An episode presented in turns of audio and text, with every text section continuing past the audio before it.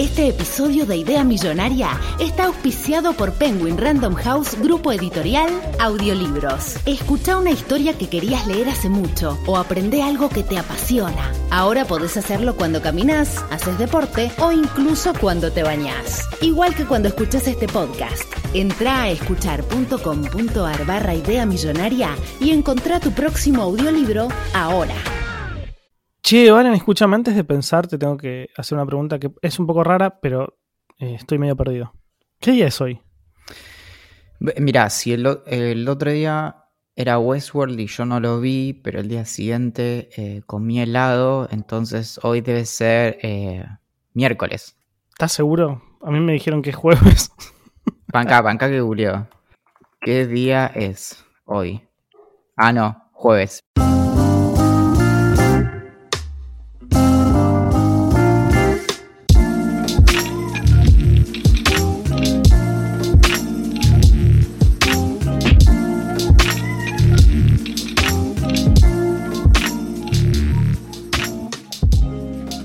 Estamos hechos de historias. Cada fibra de nuestro ser remite a una cadena insospechada de cosas que salieron mal y otras que salieron bien. Somos todas las personas que vinieron antes y vamos a ser parte de quienes vengan después. El mundo no es más que la trama interconectada de experiencias compartidas por la humanidad. Esto es Idea Millonaria. Mi nombre es Valentín Muro, poseedor del récord en 2017 de mayor tiempo de supervivencia a base de yogur con copos y reconocido en 2020 como la cara de la revista Newsletters y Gatitos, quizá por lo de Newsletters, quizá por lo de gato. Y en esta jornada tan especial nos acompaña la flauta en la expresión a la flauta, el sacapuntas del lápiz que escribe nuestra historia, el lavarropas que saca chispas cuando lo tratás de mudar de una punta a otra atado a una camioneta escuchando alma fuerte al palo. Es el corazón de este alcaucil, nuestro corresponsal en el país de nunca jamás, Axel Marazzi. Qué gran presentación, amiguito. Ay, había que volver. Me, encanta, me encanta que en Idea Millonaria, después de cuatro temporadas, después de, no sé, 200 millones de capítulos, finalmente hayamos metido a Alma Fuerte de alguna manera en un podcast. ¿Sabes qué me...? Eh, esto, esto va a ir demasiado rápido, demasiado profundo, muy, muy, en muy poco tiempo, pero cuando tenía nueve años, con mi amigo Mateo, teníamos un programa de radio, que creo que te conté alguna vez, que se llamaba Los Pies al Aire, en, en Bariloche, en la 99.9. Y mm, la música en ese momento no, no, no, se usaba tanto el, como el MP3 y demás, aunque se usaba, porque así pasaban gran parte de la música, pero había una gran colección como de, de CDs en la radio. Y a mí siempre me llamó la atención que una tapa de Almafuerte era como un, una un zapato pisando caca. ¿Vos te acordás de eso? O sea, no sabía absolutamente. Eh, solo sé una cosa de Alma Fuerte muy chiquita porque tengo muchos amigos que lo escuchan y no era que una de sus tapas era un zapato pisando Igual caca. sí, sí, ahí me fijé. Eh, increíble la memoria. Axel, ¿por qué tengo esta memoria? Pero eh, el disco del entorno. Parece un beneficio, pero también es una, es una, es una maldición. Sí, sí, totalmente. O sea, imagínate qué ¿Cómo? Tengo 30. Hace 21 años que tengo esa imagen en mi cabeza esperando este momento para salir eh, en, en estos primeros minutos de este episodio. bueno, lo bueno es que ya la podés borrar. Sí, sí, sí. Ah, qué lindo. ¿Sabes que el otro día estuve como una hora y media? Ese es un tema que creo que no se habla lo suficiente y que quizás en este momento, eh, por toda esta cuestión como de la pandemia, se está dejando de lado otros temas importantes que creo que es el asunto de eh, mantener el orden en nuestras computadoras. Porque viste que vos bajás un montón de cosas de internet y te van quedando como la carpeta de descargas y eh, crece eternamente y de repente tenés como el archivo que te bajaste, cuando lo descomprimiste, el no sé qué, una foto que copiaste de un meme que no sé qué, y de repente es como y, como inabarcable. Y el otro día me senté y estuve como una hora y media borrando un montón de cosas así como las cosas que bajo uso en el momento y después me olvido. Estaría bueno, ¿no? Tener algo así como, como que las cosas se borraran solas. Ahí tenés una idea millonaria. ¿Sabes qué lindo poder eliminar contenidos sin sentido dentro de nuestro, de nuestro cerebro? ¿Sabes la cantidad de lugar que haríamos y cuán más tranquilo estaríamos? Bueno, un poco en realidad así es como funciona el cerebro. Obviamente, si vos recordaras todo sería insoportable y obviamente voy a pisar el palito de los clichés y decir Funes el memorioso de Borges explora justamente eh, lo que pasa cuando tenemos una memoria como perfecta, sin una capa de interpretación o de que depure todas esas memorias. Justamente, eh, si tenemos memoria perfecta, de algún modo nunca llegamos a formar experiencia y porque necesitamos también olvidar. Pero, pero, pero yo, mi idea millonaria era más básica, era algo así como que cuando bajamos cosas en la computadora, vayan a algún lugar y que te, cada tanto te diga, che, todo esto lo bajaste como hace dos meses, ¿te interesa seguir teniendo? Como que sea como más proactivo en mantener el orden y, si no querés que se borre, tipo, lo tenés que mandar a otro lado. Claro, más automático. Claro, exactamente. Y, Me gusta, estaría increíble. Hay que empezar a desarrollar aplicaciones estilo Matrix que puedan jugar con el cerebro. Sí, sí, sí, tal vez, bueno, tal vez no tanto. Una vez en un episodio que nadie nunca jamás va a saber cuál era porque no, lo recuerdo, hablamos, ¿te acordás de lo de neuroderechos y de cómo era la cuestión de, de como que jueguen con nuestros eh, cerebritos? Y mm, nada, va por ahí, pero... Mm, ¿Cómo, ¿Cómo, la venís llevando? ¿Cómo una nueva semana de cuarentena, una, nueva semana de estar encerrados? ¿Qué ondis? Bien, eh, creo que muy en tema. Me regalaron ayer el libro Historia de la borrachera eh, de Mark Forsyth. Em, ya te lo confirmo. Eh, que es un libro de. Em, nada, creo que lo, editó Planeta, pero básicamente es un, es un recorrido de nuestra fantástica relación con el alcohol. Me hizo pensar en vos. Yo sabía que en algún momento iba a venir un palito para mí. Pero sí, es, como una, un libro como de misceláneas y de y, como de historia y datos curiosos y demás. Y, no sé, es súper eh, rico porque la historia de, la bebida y la historia de la comida son como básicamente como eh, historias de la humanidad. Viste que está esta cuestión de, bueno, como la, dominación del fuego, en realidad una de las principales cosas que provoca es la dominación de, de la cocina y sobre todo esto de poder, por ejemplo, eh, conservar eh, carnes por más tiempo o poder eh, comerlas con menos riesgo de, enfermarse con alguna bacteria o lo que sea. Entonces, es loco eso también, cómo em, se da esta relación en particular con el alcohol y mm, con las primeras bebidas alcohólicas y, sobre todo con, bueno, como de qué modo habiendo, más allá de, del chiste, habiendo cierta, como una relación muy fuerte entre los humanos y el alcohol, que no es necesariamente tóxica, es decir, em, no es que el alcohol únicamente nos, nos hace daño, sino que eh, tiene también sus, sus beneficios y obviamente es algo a lo que nos, nos acostumbramos y, y, nos es como completamente funcional. Entonces, bueno, nada, la, exploración de todo eso me parece eh, súper interesante. Cuando lo lea, más allá de un resumen en internet, eh, lo voy a poder comentar. Parece que lo habías releído, boludo. Hablas tan, tan convencido del libro que parecía que lo habías leído. ¿Cuándo vas a aprender mis trucos, Axel? bueno, yo también tengo para recomendar un librito que sí leí a diferencia de otros. Em, empecé, em, empecé como la cuarentena leyendo muy poco. Eh, como que la empecé no encontrándome, como fui, fui armando por cierto, si se escuchan sonidos de autos es porque nuevamente estoy grabando al lado de una ventana y todavía siguen habiendo colectivos y algunos se siguen moviendo por la ciudad. Como decía, empecé la, cuarentena leyendo poco porque no habían como encontrado mi rutina.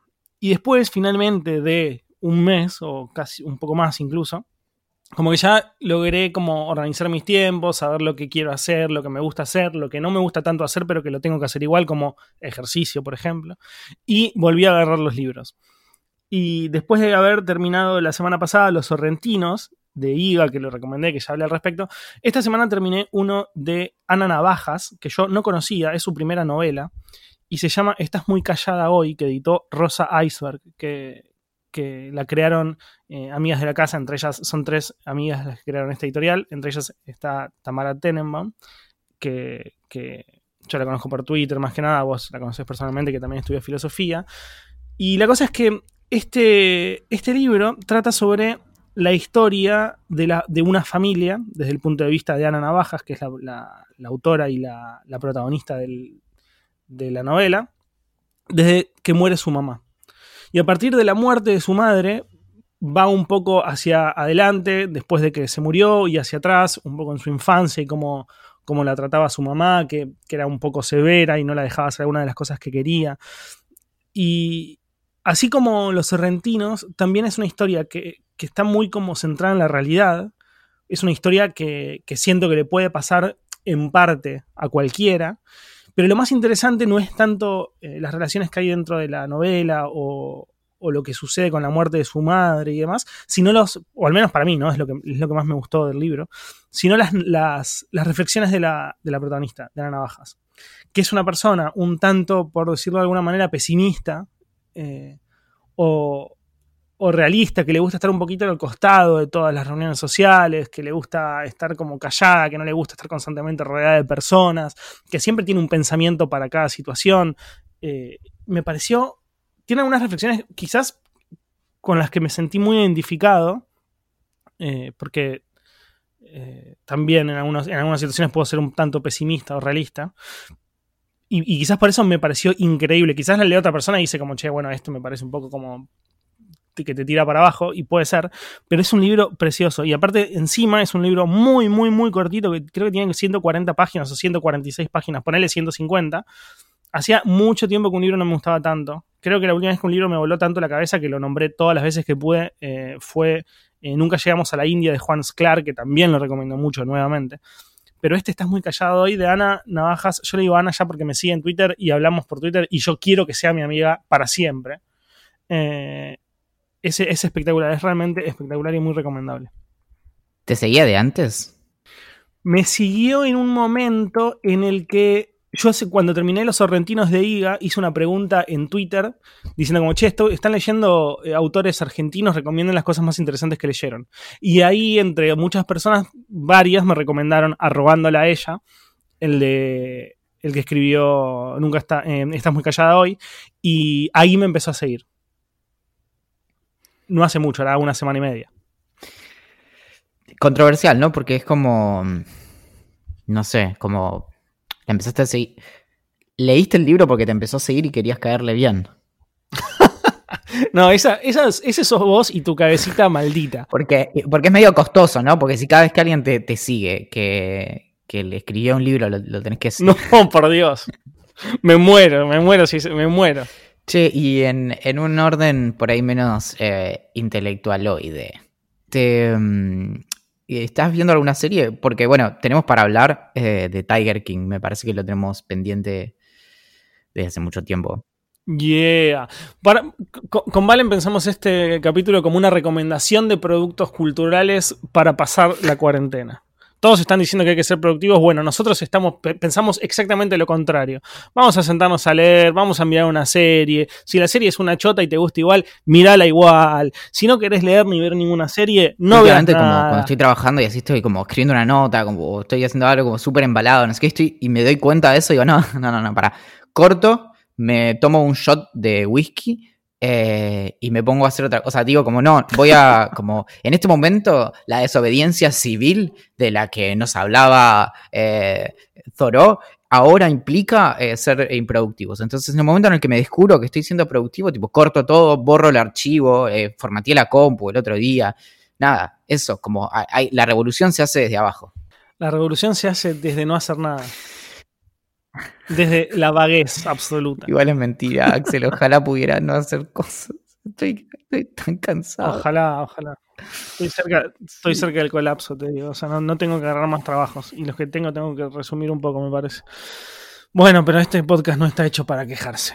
Eh, me vi una serie que es increíble, que la recomiendo muchísima, casi tanto como recomendé su otra eh, serie, la escribió Phoebe Waller-Bridge, que es la que, la que escribió y protagonizó Fleabag, que es básicamente la, iba a decir novela, pero no es una, es, muy raro decir la novela a una, serie a una serie británica con tanto contenido y tan profunda. Fleabag es como la serie del momento, que la escribió ella también, y como me gustó tanto Fleabag, dije, bueno, sin saber qué ver, ya me habían recomendado Crashing, que es la, serie de la que estoy hablando, que, tiene solamente 6 capítulos de 25 minutos cada uno. Es decir, la ves en el domingo y te queda domingo por delante todavía eh, para disfrutar. Que para, recordamos que eh, Crashing es de la que estás hablando, es la serie de 2016 de eh, Channel 4 de Gran Bretaña y no Crashing, la de HBO, que es de la que voy a hablar yo a continuación, solo para que se vea, vuelva todo mucho más confuso.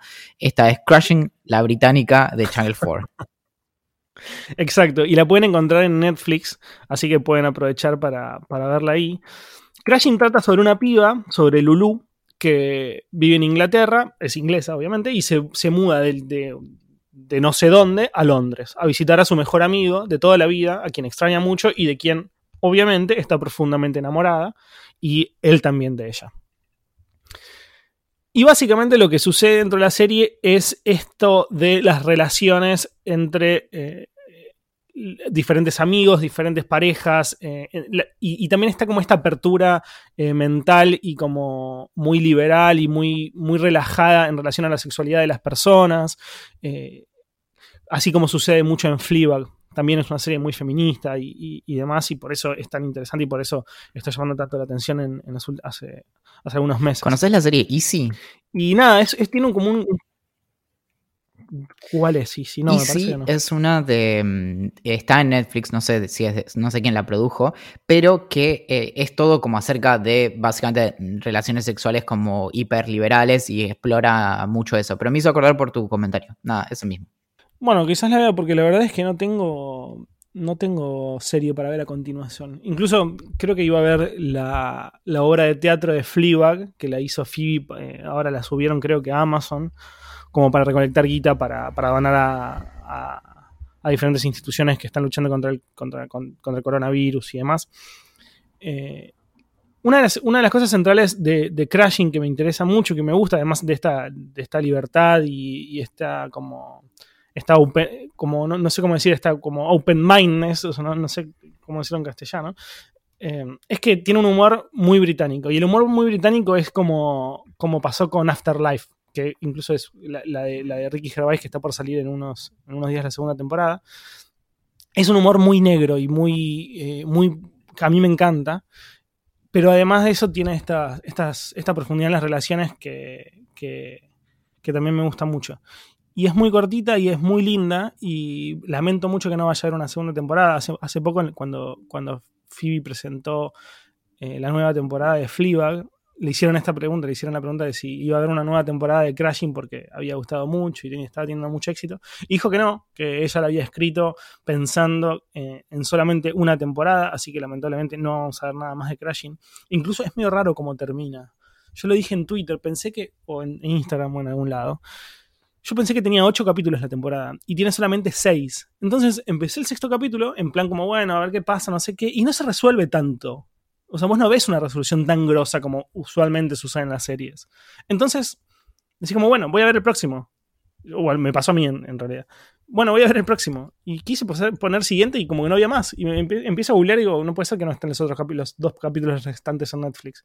Y empiezo a googlear y no había más, así que como que me quedé recontra re manija de una nueva temporada. Pero bueno. Lo loco de eso, igual eso tiene su, su encanto, que las series puedan empezar y terminar de la forma en que sus creadores lo pensaron. Es mucho más trágico cuando las series son canceladas, por ejemplo. Entonces, como que a veces terminan como con un cliffhanger eh, que no lleva a ningún lado porque nunca está la siguiente temporada que cierra a toda la, cuestión. Entonces, de algún modo, si, si, su visión eran seis episodios, está buenísimo que los haya podido hacer. Y no que, no sé, por ejemplo, Westworld desde, el, desde la primera temporada dijeron que, van, que habían pensado cinco temporadas. Entonces, hasta que no haya cinco temporadas, nos vamos a quedar cortos. Igual acaban de confirmar que la cuarta tiene luz verde, así que bueno, arrancarán con eso cuando el mundo funcione un poquito mejor. Antes de pasar a otro tema, Sí. ahora que dijiste esto de, terminar las series y demás, hay algo que, una vez dijo eh, uno de los productores de Lost, que es el mismo que hizo las películas de Star Wars, o algunas películas de Star Wars de las últimas, es que muchas personas, muchos periodistas o gente a través de redes sociales le decía cuando él estaba haciendo Lost como, no, que no puede ser que no expliques algunas cosas, que esto, que lo otro. Puede ser que lo hayamos comentado en algún episodio porque es algo que a mí me llamó mucha atención y me gustó la respuesta del chabón. Y el chabón dijo, chicos, eh, la vida no, no, no, no, resuelve todo. Vos en la vida vas a tener dudas constantemente y quizás nunca se te vayan esas dudas, quizás nunca puedas resolverlas. Y con las series que yo hago, pasa lo mismo, yo no te tengo que contar todo. Algunas cosas van a quedar sin resolver y está bien, porque yo así lo quiero, lo, quise. Y me, encantó la Claro, y también es esto, como el, también el, como el control creativo, que, que por ahí es algo que se nota mucho en las series de, de HBO, que por lo general tienen como un montón de libertades que, que, trascienden a cuestiones como los ratings o incluso las, las series de HBO, por ejemplo, suelen tener mucha desnudez y el lenguaje que quieren tener como sin preocuparse por, por la censura, porque es una señal de, de cable. Y, y, entonces eso, no sé, es como un campo de juego súper interesante para, para, probar cosas. Y por eso mi, mi, recomendación es una serie que se llama Crashing, como la tuya. Esta es de HBO, tiene tres temporadas, eh, la cancelaron el año pasado y es de Pete Holmes. Es posible que nosotros ya la hayamos eh, mencionado alguna vez, pero, pero la vuelvo a traer. Y mm, son en total 24 episodios, también cada uno de, más o menos media hora en, en promedio. Y mm, nada, y lo que tiene de, interesante es que es, muestra la, como, es como pseudo eh, autobiográfica de, la vida de Pete Holmes, que hace de él mismo. Y una de las cosas más interesantes es que si te gusta la comedia y te gusta el stand-up, eh, las referencias por lo general son o bien Seinfeld de, los años 90 o bien eh, Louis de Louis C.K. Pero ambas muestran a comediantes consagrados, que ya tienen como un lugar en la industria, que les va bien, que viven de eso y, demás. Lo que tiene de interesante Crashing es algo que en realidad conecta mucho más con el mundo de la comedia, que no es el mundo de la, o sea, la vasta mayoría de los comediantes no son exitosos, como, como la mayoría de, las disciplinas, y lo que te muestra es como cómo es al principio y cómo incluso como lo, los más grosos nada, algo que es muy recurrente, en los, últimos años leí mucho acerca de, de la industria de la comedia, de los comediantes y demás.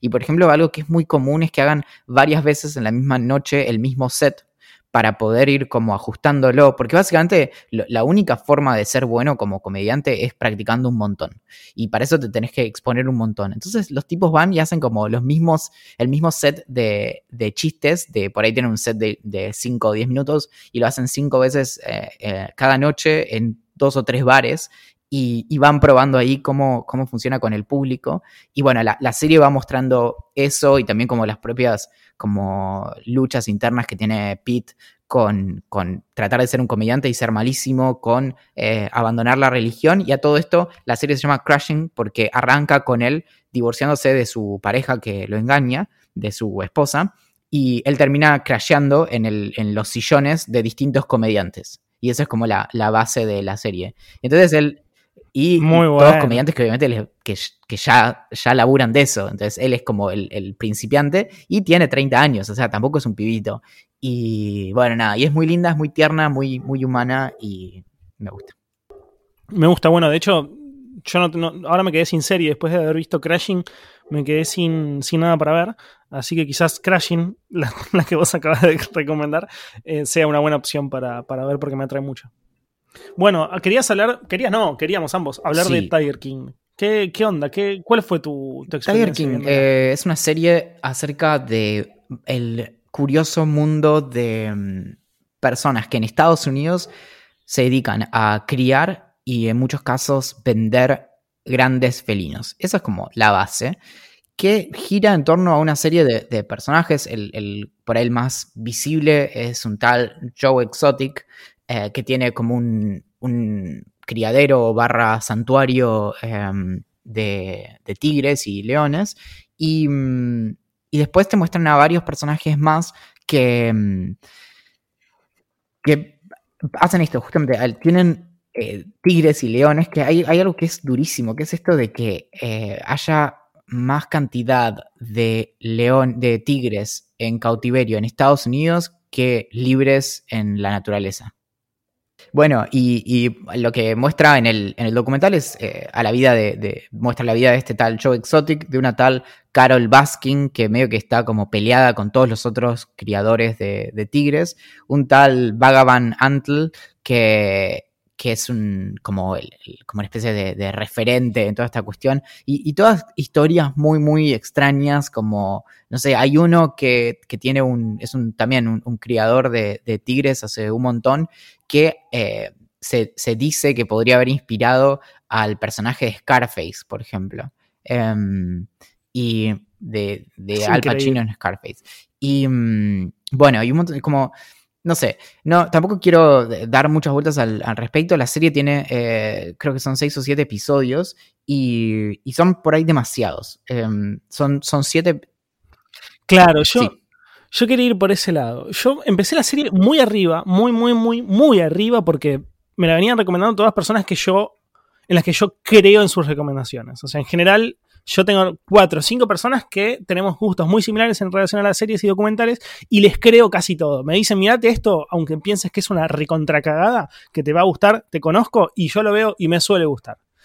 Eh, por eso la empecé como muy arriba y aparte se había viralizado mucho, todos en Instagram estaban hablando al respecto y la, apariencia del chabón es muy atractiva, muy llamativa, te, genera como un poco de ganas de verla. Yo, o sea, todas las personas en realidad del documental están como, como la base es la locura absoluta y de ahí para arriba. Y entonces la empecé con muchas ganas. Vi el primer capítulo, me gustó mucho, vi el segundo capítulo, me gustó mucho, vi el tercero, ya, empezó a ser como una carga. O sea, como son capítulos muy largos, de 50 a 55 minutos cada uno, es un documental, entonces si bien es muy llevadero, porque Netflix hace todo muy llevadero, pesa un poco más que una serie, no es tan simple de verlo, tenés que prestar bastante atención.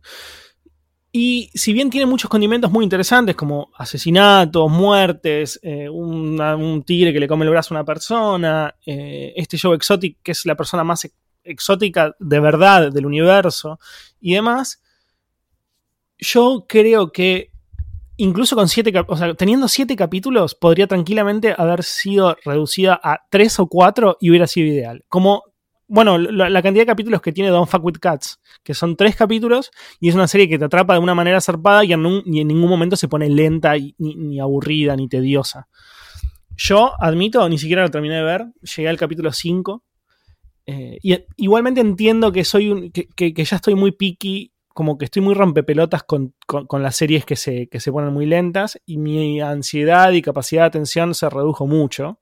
Así como me canso rápido, es como con los libros. O sea, como si no me atrapas, por, como que te dejo y chau, y no me, y no me molesta y no, no pierdo más tiempo. Así que la dejé ver al quinto, no sé si vos la habrás No, yo llegué creo que al cuarto y mm, lo que noté, o sea, al principio desconfiaba un poco, dije, uh, otra vez Axel que no, no puede terminar de ver una serie, pero lo que pensé fue mm, que tranquilamente creo que puede ser resumible. Como que si agarras los siete episodios, podrías haber hecho tres súper potentes en vez de ir como tan temáticamente y exhaustivamente. Che, tenemos, eh, a pedido del público, tenemos un regreso triunfal. Porque, te cuento, eh, fue bastante jodido porque los tuvieron, viste que cuando volvés de, viaje, te, ahora por, por, el asunto de la pandemia y eso, te ponen en un, en un hotel 15 eh, días, ¿no? Bueno, no se sabe bien por qué, pero cuando vinieron de, Francia, los pusieron 45 días y lo querían seguir extendiendo, pero bueno, hubo que hacer pedir un, amparo, no sé qué. Eh, nada, aparentemente. Para mí es mentira y son unos vagos. aparentemente tiene que ver con que trajeron eh, varias valijas llenas únicamente, sin ropa, sino únicamente harina, y eso eh, fue muy, muy sospechoso. Bueno, nada. Eh, un par de llamados de por medio, pero ya los tenemos entre nosotros. Y. Mm,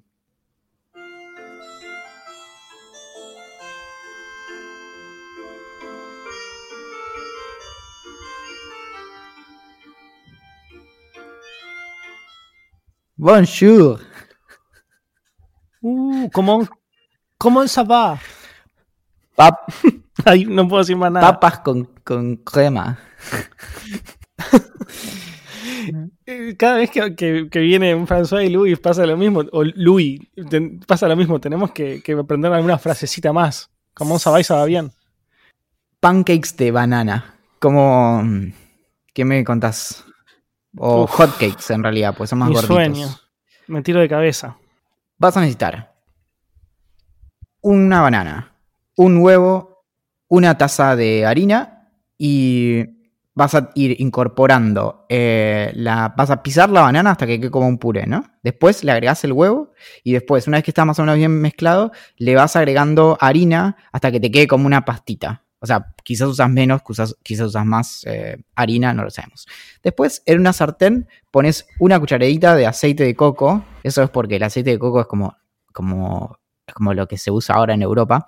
Y cuando esté caliente, tenés que Bueno, si no tienen aceite de coco, chicos, póngale un pedacito de manteca. Exactamente, exactamente. Y ya está. Eh, estamos en eh, una época muy especial. Cuando esté caliente, tiramos, eh, vamos tirando de a dos cucharadas de la pasta pa- y as- hasta que quede como un, un disquito, ¿no? Más o menos un minuto más tarde, cuando se dora, lo damos vuelta con una espátula y lo servimos en un plato. Y repetimos así hasta que tengamos toda la pasta. Y eh, bueno, vamos renovando el aceite de coco si, se va consumiendo o nuevamente nuestra querida e infalible manteca. Y eh, de esto tendrían que salir más o menos cuatro o seis eh, hotcakes que son para una persona. Arriba le puedes poner miel, frutas, azúcar impalpable, eh, canela, le puedes poner azúcar o, como hago yo, le puedes poner un cuarto kilo de helado encima. Yo le pondría un poquitito de dulce de leche, te digo sí. O eh, una milanesa. Bueno. Eso me gusta un poco más. Un sándwich de hotcake de milanesa, me encanta. Sí, sí. Bueno, yo traje una, un- ah, es algo increíblemente fácil de hacer y es una de mis comidas preferidas, pero mal. Que es papas con crema y cebolla. Incluso si no les gusta la cebolla, porque hay mucha gente que no le gusta la cebolla, pueden hacerlo eh, sin cebolla y también queda muy bien. Lo que hay que hacer es muy simple. Agarran las papas, las pelan y, las cortan muy, muy finitas, como si fueran papas fritas de, paquete. Las cortan bien, bien finitas, lo más finitas que puedan y van poniendo capas en una, en una sartén, no una sartén, en una como una sartén de esas de vidrio, no me sale la palabra, como un bowl de vidrio que se pueda meter al horno. Entonces van haciendo una capita, le ponen un poquito de pimienta y sal, otra capita, un poquito de pimienta y sal, otra capita, un poquito de pimienta y sal, y con cada capa un poco de cebolla que ya tiene que haber sido rehogada, que es muy fácil de rehogar la cebolla. Entonces, capita, cebollita, eh, pimienta y sal, y así hasta que terminan de poner las papas. La cantidad de papas que van a usar es muy fácil, depende de la, la cantidad de personas que vayan a comer. Si son dos personas, hagan dos papas medianas o tirando a grandes y así. Y al final de todo, cuando ya tengan todas la- las papas hechas, que va a quedar como una especie de torta, le vacían un pote de crema. Así nomás, como viene. Y meten eso al horno. Lo dejan más o menos 45 minutos, en 40, 45 minutos, lo sacan, ahí ya lo podrían comer, pero si quieren hacerla como deluxe, no digo deluxe, digo deluxe, le ponen, le- le rayan queso arriba y lo meten 5 minutitos más al horno para que se derrite y gratine. Lo sacan y es una cosa increíble y que no, no- no hay que saber no hay que hacer, no hay que saber hacer nada solamente hay que cortar eh, papa y cebolla es increíble Sí, y si, y si como yo, eh, cuando no podían pagar el alquiler, se mudaron a, una, a la cena de una cocina industrial, puede ser que tengan a mano uno de esos eh, sopletes de cocina y con eso también lo pueden gratinar.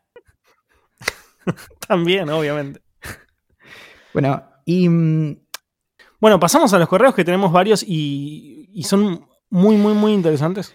tenemos uno de Mika Filomeni que nos dice, Esta historia no la van a poder creer. Terminé gritando cuando la leí. Incluso le mandó un mensaje privado a Valentín por Telegram diciendo en mayúscula, porque nosotros gritamos de esa manera los que somos muy nerds.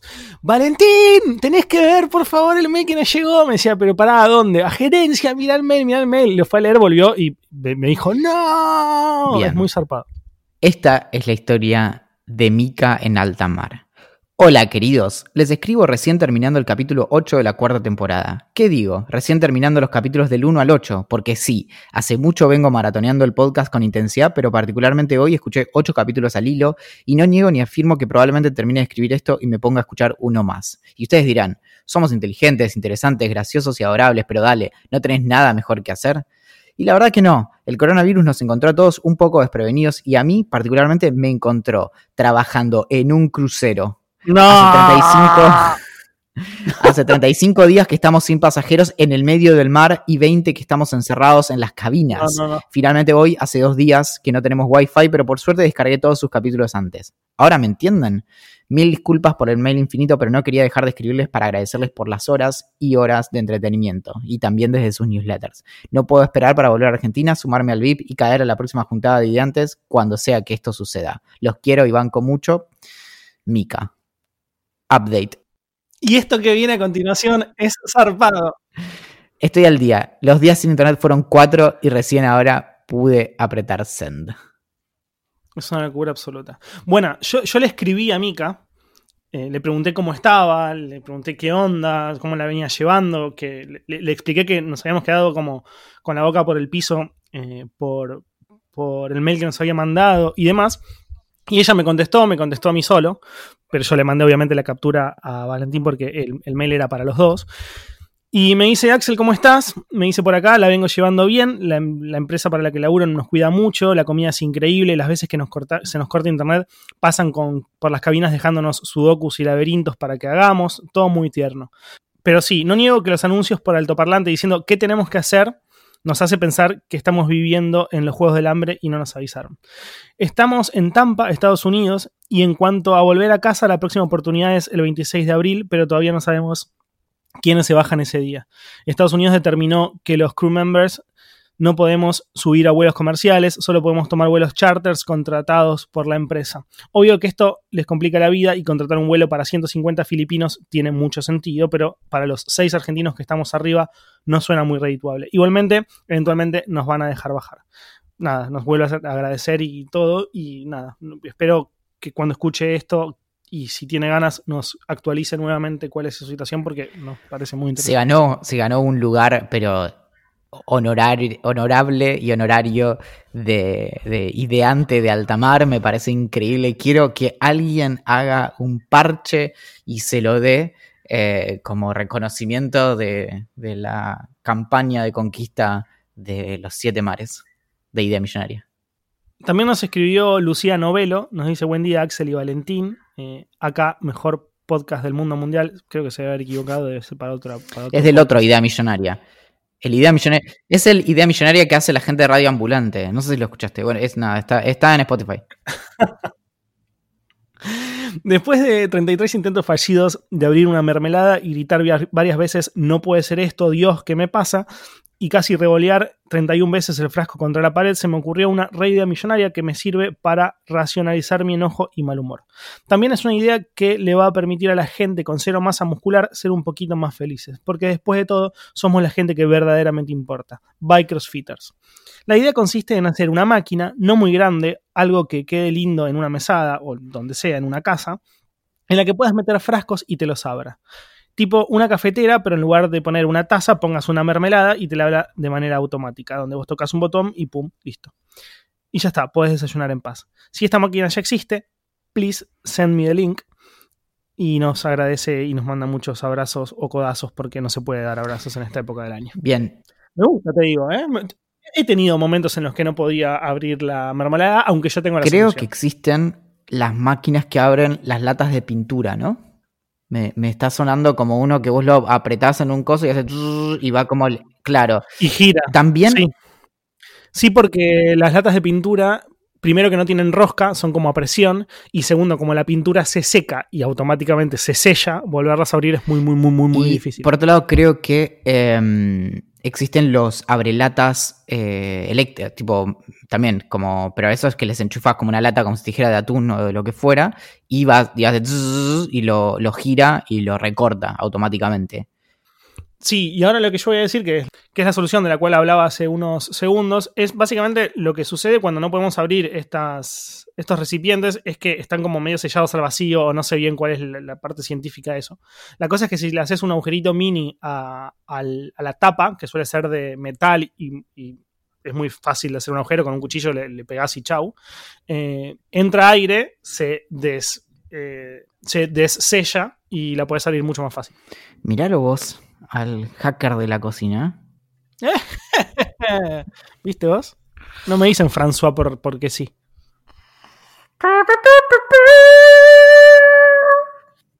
Pregunta. Preguntas era. de Instagram. Brenda arranca con todo. ¿Pochoclos dulces o salados? Dulces. dulces. Se terminó la discusión. No me hagan calentar. Jorge pregunta algo que, que, es, que es duro. Dice, ¿por qué idea millonarias si rara vez hablan de ellas? Jorge, este ha sido un largo, largo, largo camino de cuatro temporadas, que la cuarta ya está casi por terminar.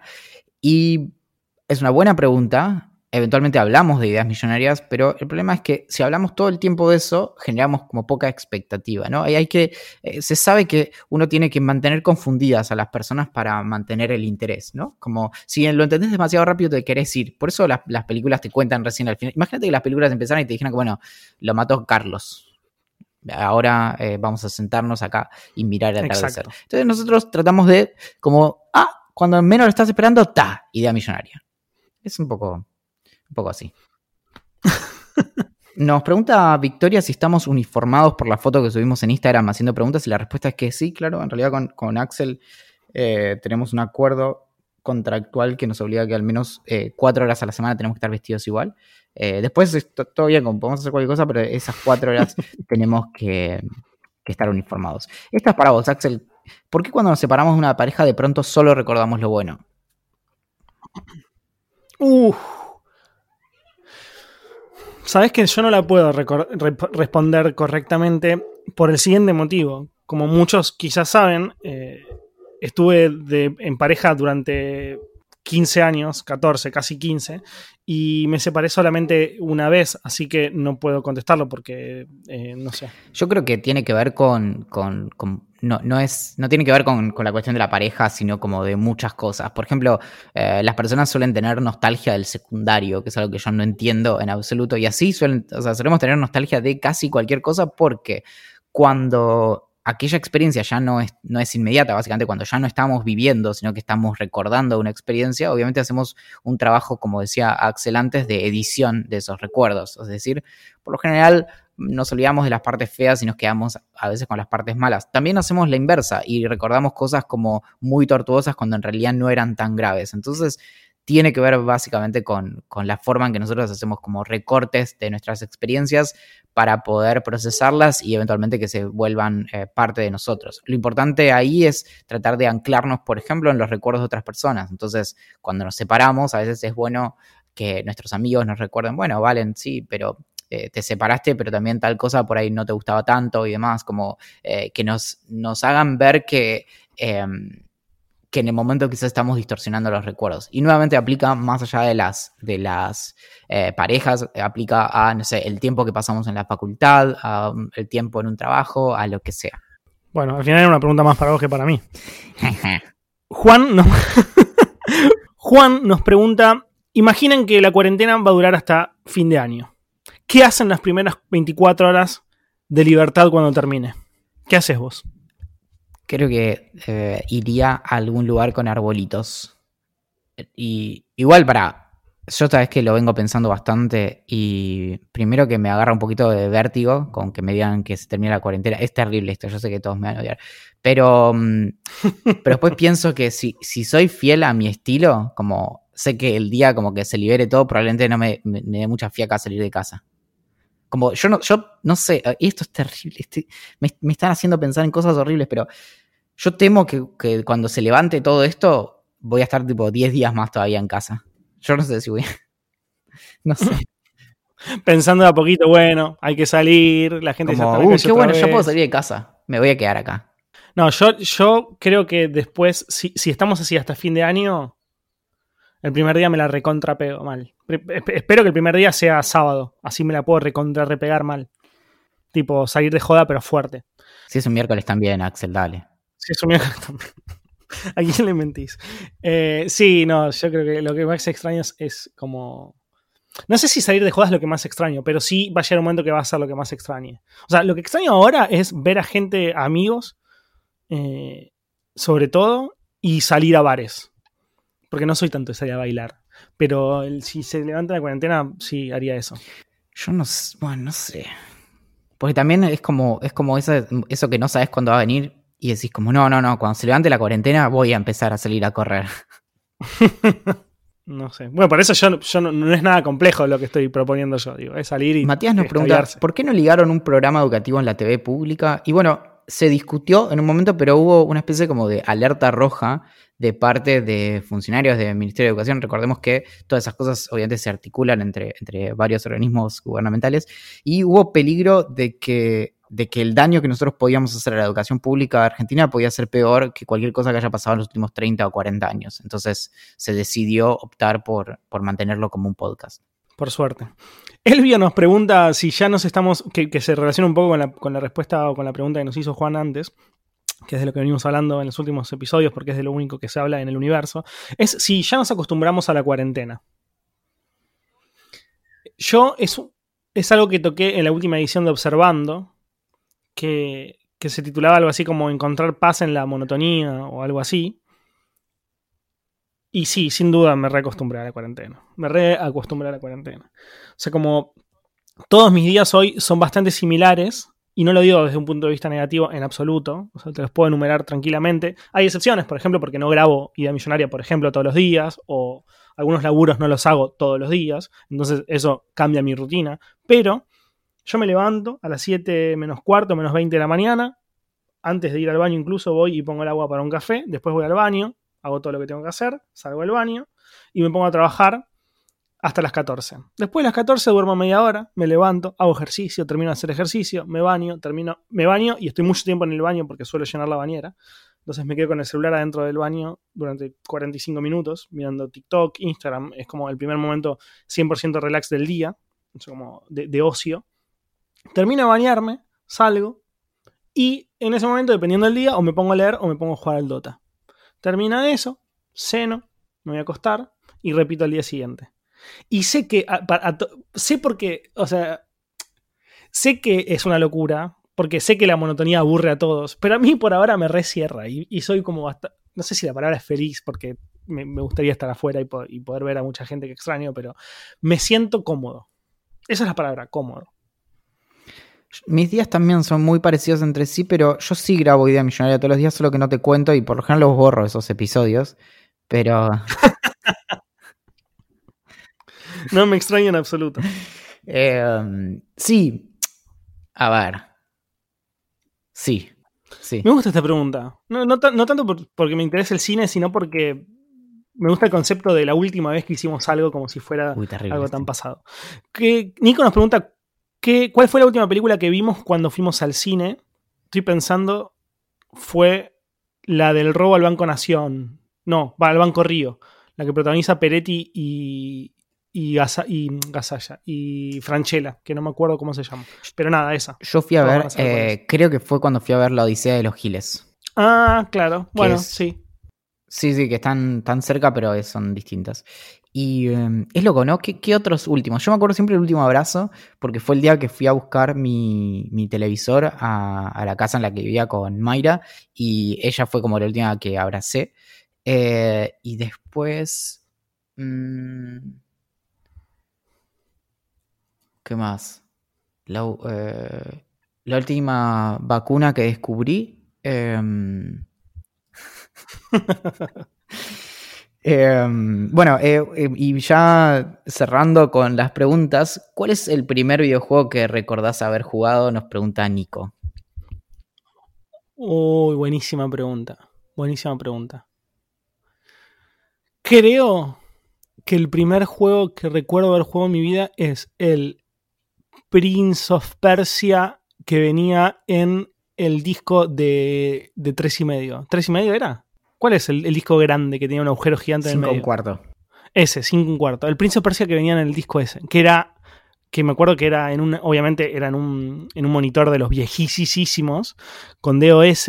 Y que solamente funcionaba en, en, en negro y en como naranja. Porque estaba medio roto, no sé bien.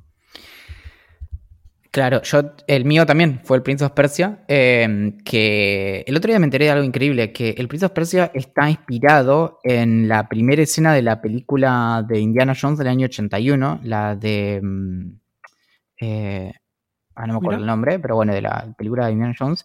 Y mm, el, primero eh, salió, mira, un par de meses después de que yo naciera, el 3 de octubre del 89. Eh, y lo jugué también. Yo tuve, eh, tenía un monitor como monocromático hasta, no sé cuándo tuve mi primer, como creo que de hecho pasé de un monocromático a uno que tenía como 256 mil colores. O sea, nunca tuve uno de, 256 colores. ¿Te acordás que eran como los, primeros de, colores? Em, sino que tuve uno que era como Sí, de. sí, sí, que mi primer como monitor era como de full color, si se quiere. Y mm, también fue el mismo. Y. mm, ¿Hay una pregunta más? No. No, creo que nos tenemos que ir, mi amigo. Hay que grabar el, el podcast para las personas del Club de la Pelela.